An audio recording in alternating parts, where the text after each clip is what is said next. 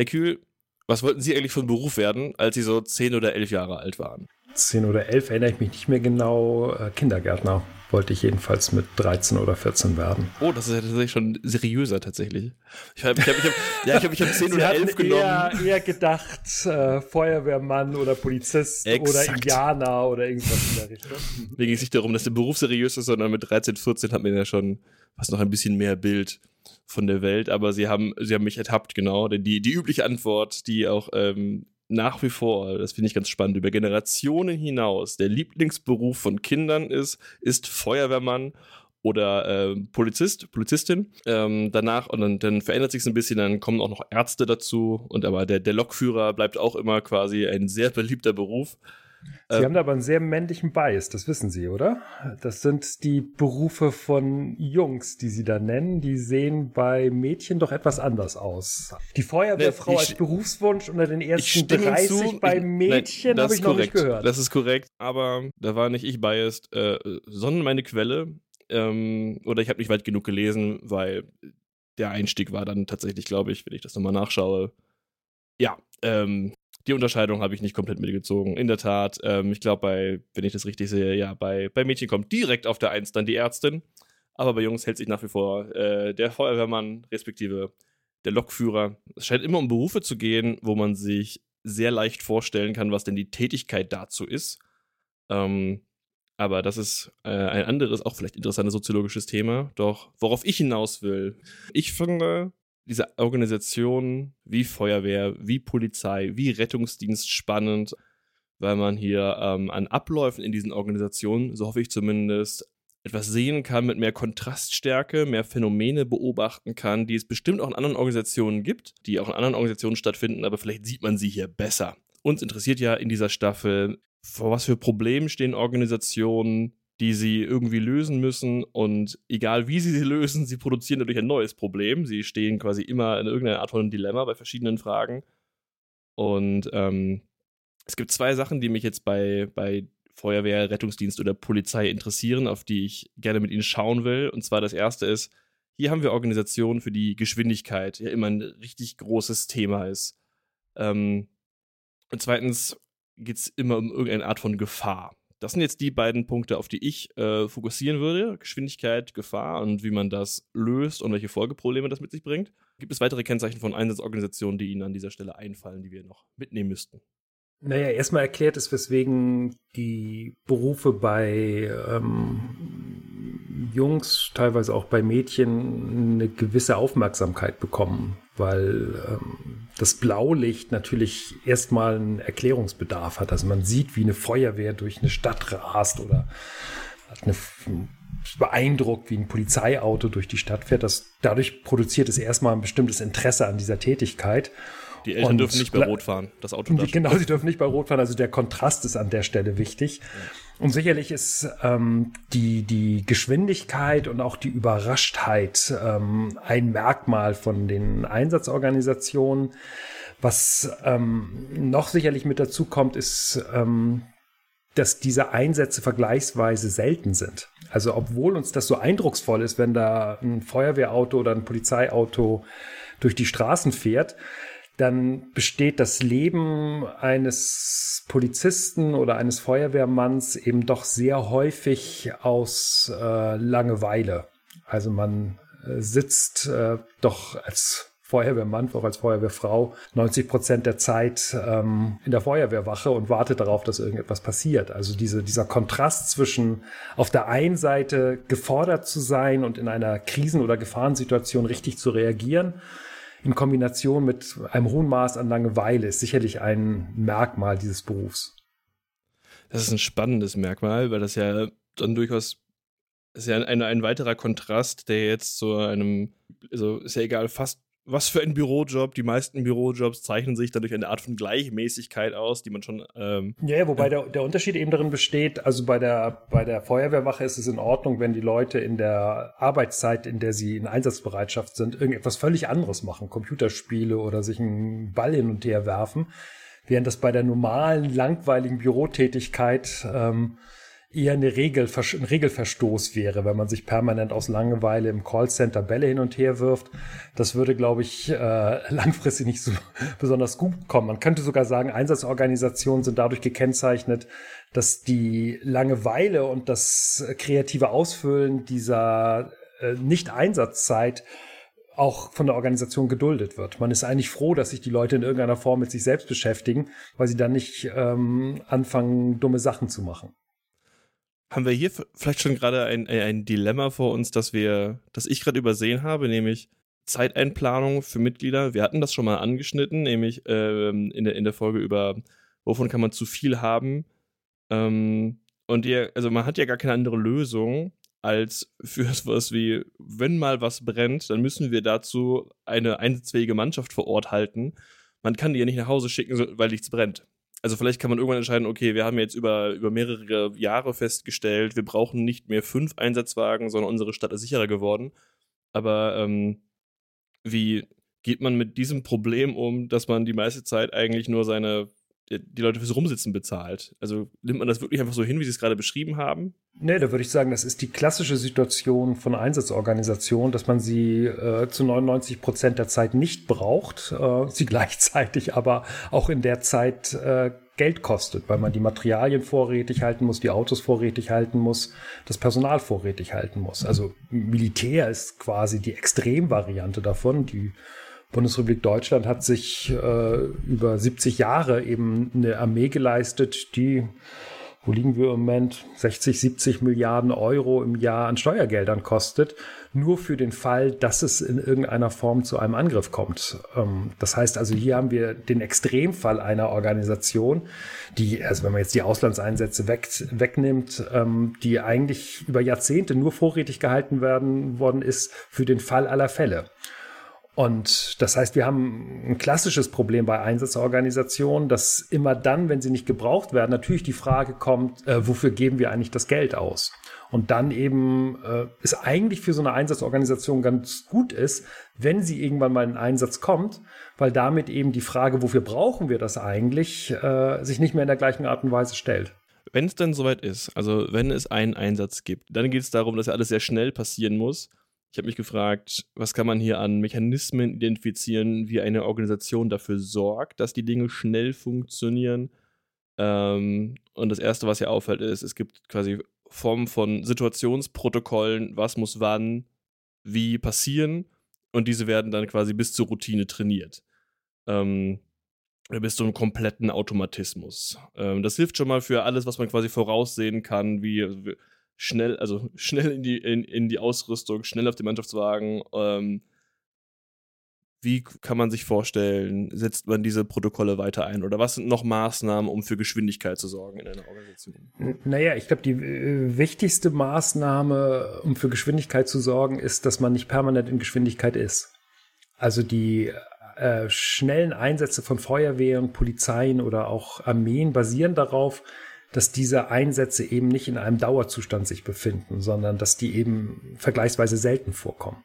Weil natürlich, also für ein klassisches Unternehmen oder eine klassische Verwaltung ist das natürlich beeindruckend, ähm, wie schnell plötzlich ein bestimmtes Problem angegangen wird. Und ich kann mir gut vorstellen, dass die Geschäftsführerin eines mittelständischen Unternehmens sich denkt, boah, wenn wir ein Kundenproblem genauso schnell angehen könnten wie die Feuerwehr und Feuer, dann wäre das schon alles äh, ziemlich sensationell. Und dann würden, glaube ich, diese Organisationen die Erfahrung machen, dass wenn dieser Feuerwehreinsatz, deswegen heißt der ja so, auch in, in Unternehmen, wenn der denn mal nötig ist und auch nur ein oder zweimal im Jahr vorkommt, dass selbst Unternehmen oder Verwaltungen in der Lage sind, mit enormer Schnelligkeit zu reagieren. Und der einzige Unterschied, der dann äh, drin besteht, ist, ähm, nicht darin, dass die Ressourcen mobilisiert werden, um so schnell reagieren zu können, sondern dass in den Einsatzorganisationen eben systematisch darauf vorbereitet wird, wie reagiert man eigentlich auf so eine Notfallsituation oder auf eine Einsatzsituation. Und da wird dann eben in klassischen Unternehmen oder in Bürokratien stärker improvisiert und man hat dann eben nicht die gleiche Form von Routinen, um so einen Notfalleinsatz oder eben Einsatz entsprechend abzuwickeln. Liegt das daran, dass die Überraschungen, die äh, für Unternehmen oder Versicherungen vorkommen, noch überraschender aussehen als die für, für eine Einsatzorganisation. Denn, also, ja, ja, ja, sicherlich. Also für eine, für ein, also das ist einer der Gründe. Also für Einsatzorganisationen sind die Einsätze ja nicht überraschend. Also natürlich kommen sie zu einem, kommen sie zu, äh, zu einem nicht erwarteten Zeitpunkt. Äh, sonst wäre es einfach und man wäre dann schon entsprechend am Einsatzort. Also man rechnet nicht damit. Aber gleichzeitig ist ja die ganze Organisation darauf ausgerichtet, in den Einsatz zu gehen. Das heißt also, man hat ähm, Organisationsprogramme, die darauf ausgerichtet sind, ähm, dass auf ein bestimmtes Signal ein Wenn-Dann-Programm ausgelöst wird, mit dem man wenigstens erstmal zum Einsatzort hingeht. Und dann eben auch sehr etablierte Routinen abgespielt werden, um diesen Einsatz abzuarbeiten. Also wenn man das mal gesehen hat, wie eine Feuerwehr vor Ort wirkt, dann merkt man eben, dass sowohl die Hierarchien als auch die Einsatzregeln genau darauf abgestimmt sind, um dieses äh, Problem, das Feuer eben sehr schnell in den Griff zu bekommen. Und bei Unternehmen, die nicht als Einsatzorganisation gedacht sind oder bei Verwaltungen, die eben nicht die gleiche Ausrichtung haben, kann man eben feststellen, dass ähm, ja der, der Überraschungsgrad viel höher ist. Man hat nicht damit gerechnet, dass plötzlich eben eine Kundenanfrage so viel Irritation auslöst, dass alle Mitarbeiterinnen und Mitarbeiter ihre Sachen stehen und liegen lassen, um diesen Auftrag jetzt abzuarbeiten. Und dementsprechend gibt es nicht diese gleiche Form von Routinen, die man ansonsten eben in Organisationen findet. Und auch das äh, Problemkunde-Krisenprotokoll ist nicht vorstellbar. Ich meine, das ist ja das, was dann vielleicht die, die Vorstellung ist, die man entwickelt. Man hatte dann dieses Problem und denkt sich, okay, was können wir daraus lernen? Können wir für solche Fälle ein, eine Art von Konditionalprogramm entwickeln? Ist das eine Idee? Ja klar, also man kann das machen, ähm, wobei das Problem ist, dass man in der Regel das nicht genau definiert bekommt, ähm, was zum Beispiel eine Kundenunzufriedenheit ist oder was eben zum Beispiel eine bestimmte politische Entscheidung ist, die sehr schnell getroffen werden muss. Es gibt sowas wie in Normalorganisationen, ähm, dass die sich auf Krisen vorbereiten und dafür auch genaue Wenn-Dann-Regeln haben. Aber das ist in der Regel nicht im Kerngeschäft, äh, Kerngeschäft der Organisation. Also denken Sie zum Beispiel die Vorbereitung auf Amokläufer. Äh, in Schulen oder Universitäten oder auch in Unternehmen. Situation, die vergleichsweise selten vorkommt, aber ab und zu kommt sie eben mal drauf vor. Und die meisten Organisationen haben in der Zwischenzeit eben Notfallpläne für einen Amoklauf, wo halt genau festgeschrieben ist, was stattzufinden hat, wenn so ein Amoklauf gemeldet wird. Aber man würde jetzt, glaube ich, einer Schule oder einer Universität Unrecht tun, wenn man sagen würde, dass die Vorbereitung auf einen Amoklauf ähm, zum Kerngeschäft der Organisation gehört. Also vielleicht inzwischen in den USA in einzelnen Schulen kann man sagen, dass das äh, eine leider inzwischen ziemlich häufige Routine Tätigkeit ist, aber ähm, ja, Universitäten bestehen nicht darin, Amokläufe zu verhindern oder darauf zu reagieren und bei Schulen eben ganz genauso. Und auch Unternehmen verdienen nicht mit der Verhinderung von Amokläufen ihr Geld. Das ist quasi ist am Zweck der Organisation quasi vorbei, ne? Es ist schon, schon an sich wahrscheinlich eine katastrophale Erfahrung und es ist noch katastrophaler, wenn dann auch noch, wenn es tatsächlich zu Verletzten und Toten kommt, ist es noch schlimmer für die Organisation, wie wenn es einfach nur passiert. Ja, ja, klar. Also, ja, ja, klar. Also, man weiß, dass sowas äh, in einem sehr unwahrscheinlichen Fall passieren kann und ist in gewisser Art und Weise sich darauf vorzubereiten, ohne dass das aber jetzt permanent im Gedächtnis der Organisation ist. Also, ich denke alle fünf Jahre über einen Amoklauf bei uns an der Universität nach, wenn in irgendeiner Form wieder eine neue Dienstverordnung rumgeht, wo gesagt wird, wie wir uns im Fall eines Amoklaufes zu verhalten haben. Aber wenn ich im Seminar sitze, dann bin ich ja nicht permanent darauf eingestellt, jetzt auf einen Amoklauf entsprechend der Konditionalprogramme der Universität zu reagieren. Und das ist halt in Einsatzorganisationen ganz anders. Da sitzen die Feuerwehrleute und warten darauf, dass ähm, das Signal ausgelöst wird und sie in den Einsatz reingehen. Das heißt, sie haben da eine ganz andere Form von Routinisierung in der Reaktion auf Sondersituationen oder spezielle Situationen als in klassischen Organisationen, klassischen Universitäten, Schulen, ähm, Unternehmen, Verwaltungen. Okay, wir halten also fest, diese Art von ein Programm abfeuern ist außerhalb von Einsatzorganisationen nur schwer oder für ganz bestimmte außeralltägliche Situationen vorbereitbar. Was mich jetzt interessiert ist, was kann man über die Kosten lernen, die das für das Gefüge einer Organisation, um es mal ein bisschen so vage zu halten, auch sagen. Was, äh, was macht es mit Mitgliedern, was macht es mit Abläufen, wenn man diese spezifischen Konditionalprogramme und diese Arten von Dringlichkeitsstufen quasi etablieren muss? Ähm, welche Kosten kann man dabei beobachten? Naja, einige hatten wir schon angesprochen. Erstmal kosten Geld und einen permanenten Legitimationsdruck ähm, darauf zu reagieren. Also man erkennt es ja in der Feuerwehr an der Frage, hat man eine freiwillige Feuerwehr? Wo quasi ähm, zwar das Material zur Verfügung gestellt wird, aber das Personal nicht vorrätig gehalten wird, oder hat man eine Berufsfeuerwehr, die darauf ausgerichtet ist, eben permanent in einem, einer Art Einsatzmodus sich zu befinden. Oder das gleiche eben, wenn man sich Armeen anguckt, dann ist es die Frage, hat man eine Miliz, wo Leute aus ihren Zivilberufen rausgerufen werden, wenn es zum Krisenfall kommt, oder hält man ein stehendes Heer oder eine stehende Luftwaffe oder eine stehende Marine vorrätig, die darauf ausgerichtet ist, ähm, sofort reagieren zu können. Das heißt also, die, die, die Kosten, die erstmal entstehen, ist das Vorrätighalten für diese spezifischen ähm, Einsatzsituationen, in die ähm, ja, die Mitglieder dieser Organisation hineingeraten können. Das sind die finanziellen Kosten. Kennen wir auch, ähm, ich nenne es mal soziale Kosten? Ja, die Frage ist, ähm, ob das äh, soziale Kosten sind oder ob das nicht ähm, sogar ein Reizfaktor von Einsatzorganisation ist.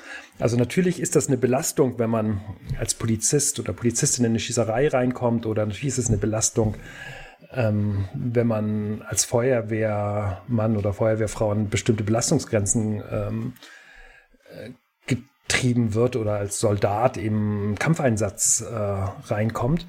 Aber man kann natürlich auch argumentieren, das ist genau der Reiz ähm, dieses Jobs. Also wenn man sich zurückerinnert, weswegen wollen die Jungs in ihrer frühen Phase genau so einen Job machen, dann ist es natürlich der Adrenalinschub, der damit verbunden ist, ähm, genau mit diesen Einsätzen. Also diese, diese das, das Wissen darum, dass man in eine Situation reingerät, die außergewöhnlich ist und wo man auch außergewöhnliche Leistungen oder Anforderungen befriedigen muss. Das heißt also, das, was die sozialen Kosten von Einsatzorganisationen nachher am Ende sein können mit posttraumatischen Belastungssyndromen oder eben auch, auch schweren Verletzungen, macht in gewisser Art, ist die negative Seite von dem, was vermutlich auch den Reiz von Einsatzorganisationen ausmacht. Ansonsten müsste man sich ja fragen, wie kommt es, dass ähm, so viele Personen bereit sind, sich dem auszusetzen, also zur Bundeswehr zu gehen, zur Polizei zu gehen, Rettungssanitäter, Rettungssanitäterin zu sein, Notfallärztin. Das sind alles Punkte, die, glaube ich, auch stark dadurch ihren Reiz haben, dass man eben ja nicht einen Alltagsjob macht, sondern in außergewöhnliche Situationen reingetrieben wird, die ähm, ja die einen besonders fordern. Und nicht umsonst werben die Einsatzorganisationen ja auch genau damit. Also wenn man sich anguckt, ähm, wie die ihre Werbung fahren, dann werben sie genau, das ist eben kein 0815-Job, äh, den du im Büro erledigen kannst, sondern du kommst immer in bestimmte Situationen, wo du, wo du an Grenzen geführt wirst. Und das macht den Reiz des Jobs aus. Hier, hier habe ich eine, ich nenne es mal eine streitbare Quelle, aber das ist, ich, ich, ich führe sie mal mit. Ich bin persönlich großer Fan von der WDR-Doku-Reihe Feuer und Flamme. Und ich mag die dafür, dass da kein äh, Erzähler gebraucht wird, um das gesamte Geschehen nochmal überzudramatisieren, sondern da begleitet man mit äh, größtenteils mit ähm, Kameras direkt am Körper, Feuerwehrleute im Ruhrgebiet, ähm, bekommt mit, wie die im Einsatz miteinander sprechen und danach geben die dann Interviews darüber, was haben sie im Einsatz erlebt. Äh, was sie gerade äh, sagen, das kommt da auch vor und zwar, die besprechen mit fast einer, einer leichten Charme dass sie sich richtig freuen, wenn sie mal wieder ein echtes Feuer löschen können. Also die sitzen im Einsatzwagen und einer ist äh, aus der Ausbildung seit anderthalb Jahren raus und bekommt erst dann, dann sein erstes echtes Feuer nach drei Jahren Ausbildung und noch ein bisschen Zeit und sie müssen dann zwischendurch erklären, warum es fast ein Grund zur Freude ist, dass irgendwo ein, ein, der Technikraum an einer Halle keine Verletzten, deswegen war es für alle auch irgendwie eine gelöstere Situation. Sie haben jetzt nicht gefeiert, aber trotzdem, sie haben sich gefreut, ihren Hauptzweck zu erfüllen. Das fand ich sehr spannend. Ja, das leuchtet ein. Das ist natürlich große Ausnahme, aber es gibt den Fall, ähm, dass die Feuer von Feuerwehrmännern, Feuerwehrleuten selbst gelegt werden.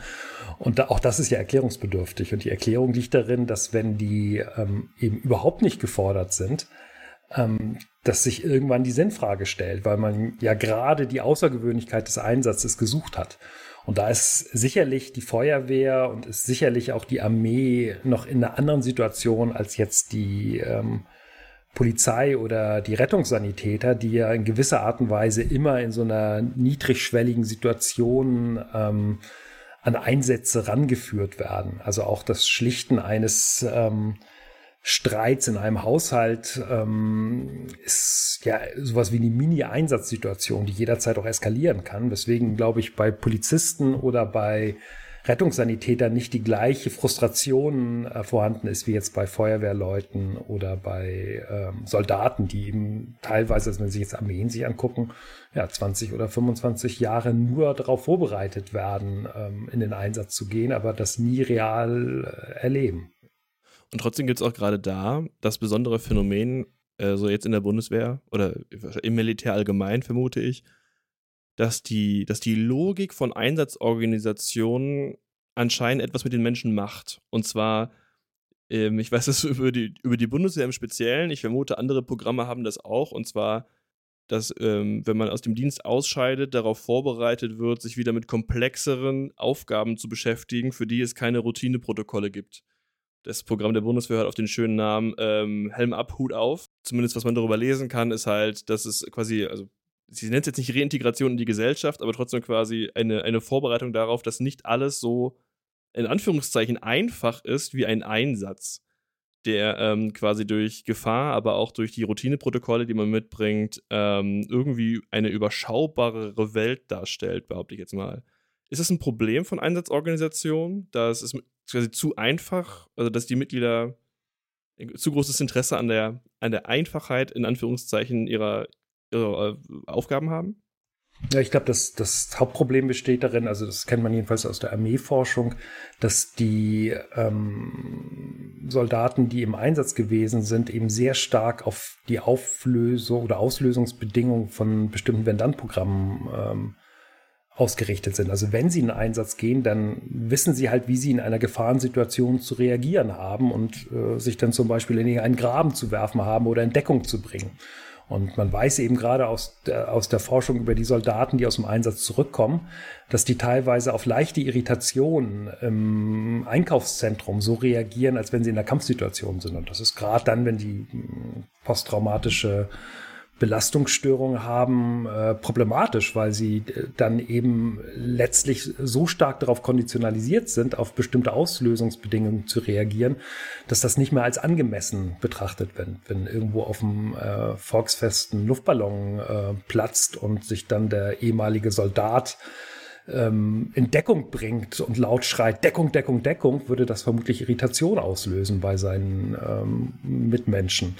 Deswegen ist das sicherlich ähm, wichtig, dass also gerade wenn die im Einsatz häufiger gefordert gewesen sind und auch belastende Situationen produziert haben, dass die in, dass in gewisser Art und Weise wieder einnormalisiert werden und nicht mehr auf die Auslösungsbedingungen so reflexhaft reagieren. Ähm, Sie hatten gerade schon ein Element angesprochen, womit diese Organisationen auch selbst werben. Ich, ähm, ich habe mir so ein, ein, anderes aufgefallen, was ich hier benennen will, das ist äh, das das Gemeinschaftsgefühl oder die Form von Militärsprechern auch von, von Kameradschaft, das ein großes Element ist von Einsatzorganisationen. Ähm, gerade jetzt sowas wie Freiwillige Feuerwehr wirbt damit, dass man auch, also ein starkes Team wird, hat, hat, besondere Aufgaben. Man kennt das aus Tagebüchern von Soldaten aus dem Ersten Weltkrieg, bestimmt auch aus den, äh, aus den folgenden Kriegen, aber die sind relativ äh, gut historisch äh, analysiert dass es gar kein, so dass das höhere Ziel der Organisation und der, der eigenen Aufgabe gar kein Thema mehr wird, sondern die Hauptmotivation zu handeln ist nur noch quasi die unmittelbare Gemeinschaft, in der man sich bewegt.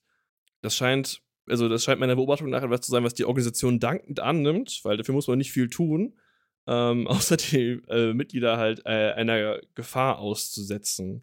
Ähm, wie schauen Sie auf das Element von Gemeinschaft?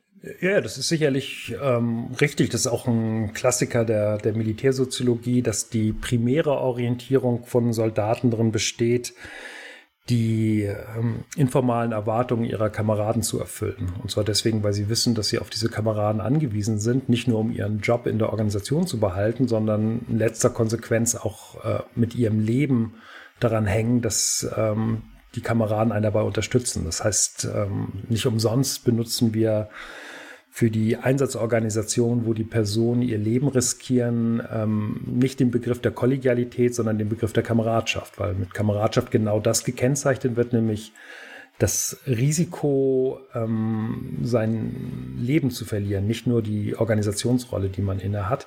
Und deswegen eben auf ähm, Unterstützung durch die anderen Organisationsmitglieder angewiesen ist. Also da, da spricht sicherlich äh, sehr viel dafür. Man könnte jetzt eben als Führungskraft in einem Unternehmen oder in einer Verwaltung auf die Idee kommen, ich muss meine Mitarbeiterinnen und meine Mitarbeiter nur häufiger unter Beschuss legen oder häufiger in einen Brand rufen, dann habe ich ähnlich eh starke Gemeinschaftsgefühle. Und ich kann mir sogar vorstellen, ähm, dass das ähm, auch der Fall wäre. Aber gleichzeitig würde das sicherlich auf Akzeptanzprobleme stoßen, wenn man ähm, im Unternehmen plötzlich Militäreinsätze simulieren würde. Also kann, schickt die Leute in, Klett, in Klettergarten, damit die mal ein Gespür davon haben, wie es ist, auf 15 Meter Höhe zu stehen und nur durch ein Seil von einem Kollegen oder einer Kollegin gehalten zu werden. Aber das ist natürlich extrem lächerlich und durch den Verfälschungseffekt ähm, überhaupt nicht vergleichbar zu dem, was an ähm, Kollegialitäts-, Kameradschaftserwartung eben in Feuerwehren, Polizeien oder äh, in Armeen produziert wird.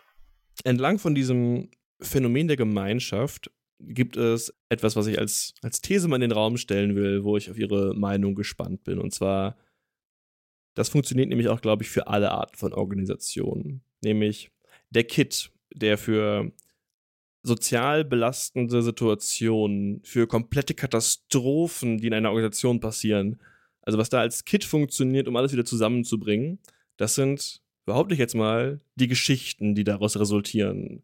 Also Form von, ich nenne es jetzt War Stories, die man gemeinsam danach erzählen kann. Man hat den Termin mit dem völlig cholerischen Kunden durchgestanden. Man äh, war auf diesem Event, das man minutiös monatelang geplant hat und nur eine Stunde nach Beginn war der gesamte Plan komplett äh, über den Haufen geworfen. Das sind katastrophale Erlebnisse in dem Moment, aber solange man eine Geschichte daraus erzählen kann mit verschiedenen Beteiligten und das Erlebte nicht zu peinlich oder nicht zu desaströs gelaufen ist, dann kann das für ein Team, die Clique oder vielleicht sogar die ganze Organisation eher zu einem identitätsstärkenden Ereignis werden. Was halten Sie davon?